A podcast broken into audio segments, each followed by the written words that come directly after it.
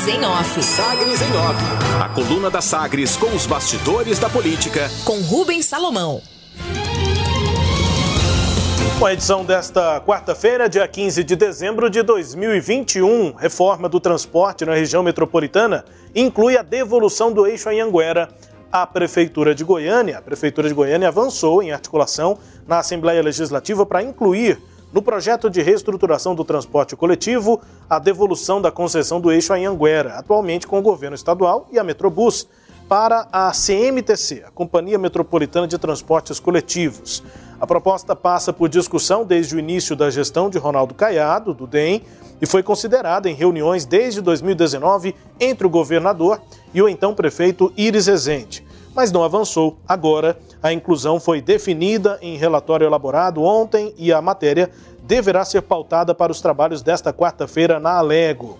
As conversas foram realizadas pelo líder da base caiadista na Assembleia, Bruno Peixoto do MDB, com o secretário municipal de governo, Arthur Bernardes, junto à Procuradoria-Geral do Estado, além de detalhes para a composição e trabalho com as novas configurações da CMTC e da Câmara Deliberativa do Transporte Coletivo, a CDTC, a nova redação define a devolução do eixo Anhanguera com sua atual estrutura da Metrobus, inclusive, para a CMTC. Deputados estaduais ouvidos aqui pela coluna apontam que a linha deverá, depois, ser repassada para as empresas concessionárias da rede metropolitana de transportes coletivos. Parlamentares antecipam ainda que a Prefeitura de Goiânia deverá retomar o processo de transformação do atual sistema de eixo exclusivo de ônibus na Avenida Anhanguera em VLT. Lembra dessa sigla? veículo leve sobre trilhos, pois é, a prefeitura deve retomar ou pode retomar esse projeto. É semelhante àquele que nasceu e morreu na gestão estadual de Marconi Perillo, do PSDB, por inviabilidade financeira. Por isso não foi para frente o VLT no eixo Anhanguera na gestão tucana. Consultado aqui pela coluna, o presidente da Companhia Metropolitana de Transportes Coletivos, a CMTC, Tarcísio Abreu, afirma que não existe qualquer análise sobre VLT no momento e que é preciso esperar o fim da tramitação do projeto na Assembleia para detalhar a devolução da concessão do eixo à Prefeitura e à CMTC. Destaque, portanto, para o transporte coletivo. Na Câmara Municipal de Goiânia, aqui no município, convocação o secretário municipal de saúde, Durval Pedroso, presta contas hoje à Câmara sobre os gastos na pasta. A participação ocorre por convocação do vereador Mauro Ruben, do PT, presidente da Comissão de Saúde e Assistência Social da Casa. Na pauta, o vereador Mauro Ruben afirma que pretende perguntar ao secretário sobre supostas fraudes e irregularidades relacionadas à prestação de serviço de empresas ligadas à Secretaria de Saúde. Segundo ele, o foco do questionamento vai ser nos serviços que a população está sendo privada de acessar por falta de servidores, infraestrutura, insumos e medicamentos. Ainda aqui em Goiânia, imposto questionado. O Diretório Estadual do Partido dos Trabalhadores, o PT, deu entrada ontem com uma ADI, uma ação direta de inconstitucionalidade, no Tribunal de Justiça do Estado de Goiás contra uma parte do novo Código Tributário de Goiânia, aquela parte que regulamenta o IPTU para o ano que vem, 2022. O partido, né, o PT, contesta os parágrafos 4, 6, 7 do artigo 168, que trata sobre o aumento do imposto limitado a 45%. O PT critica a utilização de uma planta de valores vigente, a atual, enquanto não existe um novo levantamento sobre os valores venais dos imóveis. Efetivamente, o CUB, né, que vai valer no ano que vem, esse é o ponto questionado pelo Partido dos Trabalhadores. Os artigos, segundo o documento, né, a ação do PT, os artigos tratam do aumento abusivo do IPTU e violam os princípios constitucionais da capacidade contributiva e do, e do não confisco previstos expressamente nos artigos 101, parágrafo 1 e 102, eh, parágrafo eh, 4 da Constituição de Goiás, da Constituição Estadual. Argumenta, portanto, a ação do PT, que agora passa por análise do Tribunal de Justiça de Goiás. Ministro aqui. Na agenda, depois de se tornar ministro do Supremo Tribunal Federal, o que acontece nesta quinta-feira, o ex-advogado-geral da União, André Mendonça, vem a Goiânia se torna ministro na quinta e no domingo estará na capital goiana às 10 da manhã. Ele vai estar aqui para um culto de ação de graças na Igreja Fonte da Vida. Ele é aquele nome indicado pelo presidente Bolsonaro e que é terrivelmente evangélico, nas palavras do presidente. Essa visita a Goiânia no domingo é fruto de convite do líder da Igreja Fonte da Vida, o apóstolo César Augusto, e do filho dele, o ex-deputado federal e bispo da Igreja, Fábio Souza, que é amigo pessoal de André Mendonça.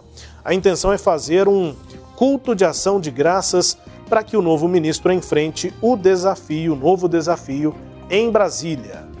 Falando em ministro em Goiânia, tem ex-ministro também. O ex-ministro Henrique Meirelles, do PSD, tem café da tarde hoje com cerca de 30 deputados estaduais mobilizados pelo presidente da Assembleia, Lissau Vieira. O presidente da casa está com um pé e meio no PSD, digamos assim, mas trabalha para a formação de chapa competitiva para deputado federal antes de assinar a ficha de filiação.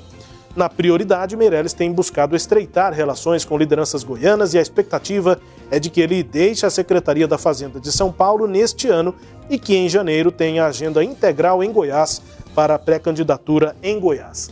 Portanto, pré-candidatura a Senado, né, aqui no estado. Destaques de hoje da coluna Sagres em off, também com a sua análise, Cileide Alves. Bom, Rubens, é, você está aí antecipando essa informação, né, que a reforma do transporte inclui a devolução do eixo Anhanguera à Prefeitura de Goiânia. É, a gente aproveitou essa informação para conversar sobre o tema com o presidente da Assembleia Legislativa, Lissalva Vieira, que acabou de confirmar né, de, alguns detalhes sobre esse acordo.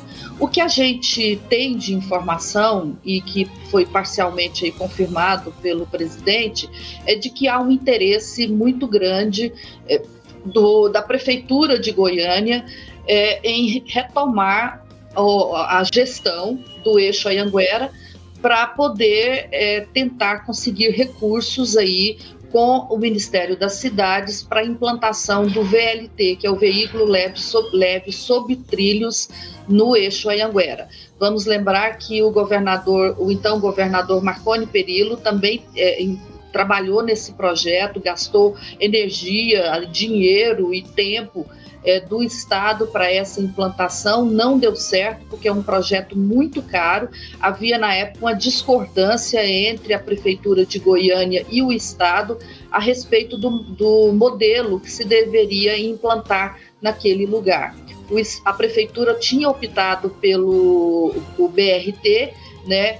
É, porque ele é mais barato é, e o custo-benefício dele compensa. Então, foi esse projeto que é demorado, longo e que está em implantação até hoje, né? São, são vários anos aí. Iniciou na gestão de Paulo Garcia, foi por toda a gestão de Iris Rezende e agora já foi pelo menos mais um ano dessa gestão e ainda não há expectativa de conclusão. Então, nós estamos falando de um projeto aí que está durando, sei lá, seis anos. O VLT é uma obra ainda muito mais complexa, porque a intervenção urbana é muito maior, porque ela prevê é, que em, em, em, em, alguns cruzamentos, em alguns pontos, é, você tenha que fazer intervenções é, é de, de, da estrutura da viária muito maior do que é, o, o BRT. Então, por, por, tudo isso, pelo impacto na cidade, urbano, pelo custo dele, é um projeto que certamente é ainda mais demorado.